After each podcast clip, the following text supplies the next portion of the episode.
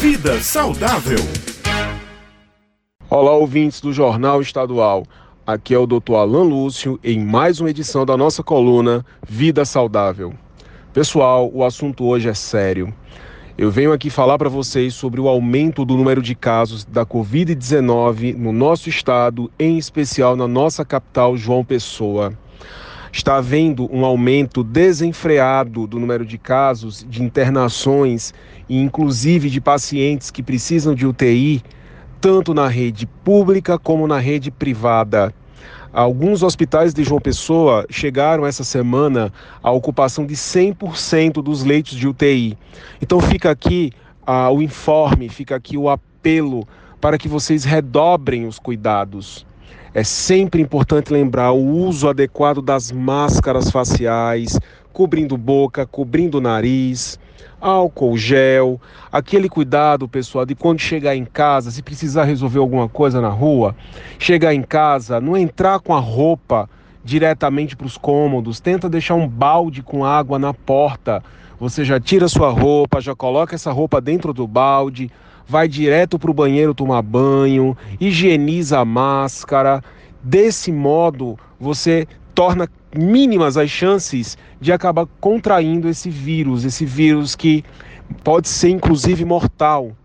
Então, redobrem os cuidados, pessoal, porque há a possibilidade de nós entrarmos em colapso. Existe sim, infelizmente, essa possibilidade, tá? Se o número de casos continuar aumentando do jeito que vem, essa possibilidade pode se tornar real. Eu sei, eu sei que uh, ninguém consegue mais ficar dentro de casa, que algumas pessoas já estão comprometendo, inclusive, a saúde mental, com estresse, com ansiedade. Mas nesse momento é o momento de, de união, é o momento de a gente tentar buscar métodos para ocupar a mente, de fazer algum curso virtual, tentar fazer, por que não, quem sabe, estudar um novo idioma, tentar fazer algum tipo de pesquisa, ocupar a mente de alguma forma. Se você ficar somente em casa, dormindo, assistindo televisão, óbvio que o adoecimento mental, a ansiedade pode aparecer. Aproveitem esse tempo ocioso para fazer algum projeto, quem sabe de repente até uma perspectiva futura de algum projeto de um idioma novo para você aprender, um comércio novo, quem sabe. Então, aproveitem esse tempo para isso, pessoal, mas levem muito a sério o que está acontecendo na nossa cidade. Até que todos nós estejamos vacinados, todo cuidado é pouco.